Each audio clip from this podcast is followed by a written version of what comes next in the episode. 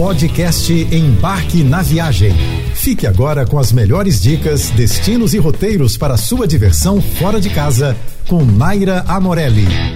Ruídos estranhos, palácios abandonados, bosques encantados. Os ingredientes que formam um dos gêneros cinematográficos mais importantes podem ser variados e recriar a atmosfera perfeita para cada longa-metragem é enfrentar um autêntico desafio. Por isso, os produtores e diretores escolhem lugares que transmitam perfeitamente o que eles querem que os espectadores sintam. Essa semana se prepara, porque nós vamos viajar por destinos onde foram gravados os filmes de terror mais famosos do cinema. E a gente já com um clássico. Bem-vindo a Elm Street. Viajamos no tempo até 1984, ano em que foi lançado o lendário filme onde Fred Krueger atormentava adolescentes enquanto dormiam. Mas você sabia que A Hora do Pesadelo não foi realmente filmado numa rua com esse nome? A famosa casa que serviu de cenário para A Hora do Pesadelo está em West Hollywood, Los Angeles, e foi construída em 1919. Apesar dos seus 250 metros quadrados, seu interior não foi usado e apenas a fachada aparece no filme. Muitos fãs da saga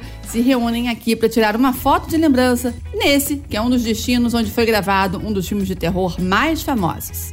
Dando continuidade à nossa viagem por uma listinha de locações de filmes de terror mais badalados do cinema, viajamos até Washington para conhecer as escadas mais famosas de Georgetown. Você sabe qual cena de O Exorcista eu estou falando?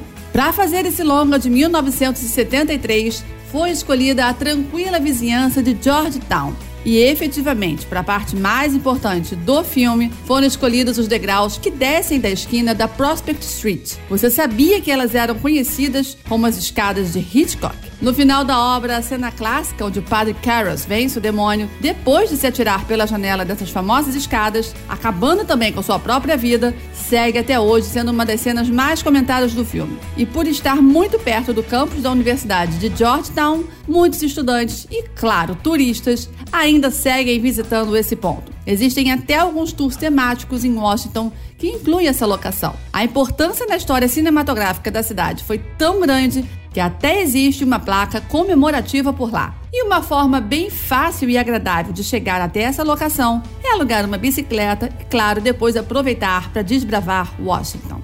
Nova York é sinônimo de cinema, fato. E é claro que eu não poderia deixar de fora da nossa lista de viagem por destinos cinematográficos um dos destinos onde foram gravados os filmes de terror mais famosos da sétima arte. Localizada entre a 72 e a Central Park West, além de ser o lugar onde foi rodado o filme O Bebê de Rosemary, o famoso edifício Dakota foi o lar de algumas das pessoas mais influentes e endinheiradas de Manhattan. De fato, um dos vizinhos mais ilustres foi John Lennon. E você sabe por que ele tem esse nome? Dizem que os nova-iorquinos decidiram chamá-lo assim porque no momento de sua construção ele estava tão longe do centro de Manhattan quanto Dakota. Uma piadinha interna. Sua arquitetura um tanto peculiar se encaixa perfeitamente com o gênero de terror graças a seus telhados escarpados, balcões e balaustradas. E se você quiser conhecer muitos outros cenários de filmes de terror, não pode deixar de fazer o tour do cinema, passando pelos lugares que serviram de locações de séries e filmes por Nova York.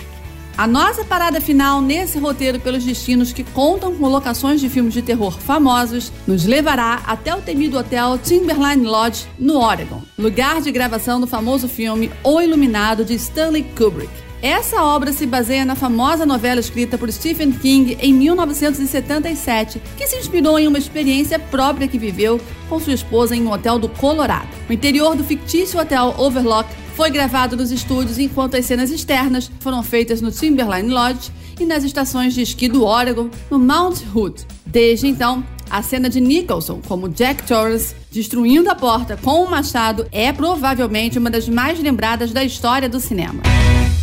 Você ouviu o podcast Embarque na Viagem.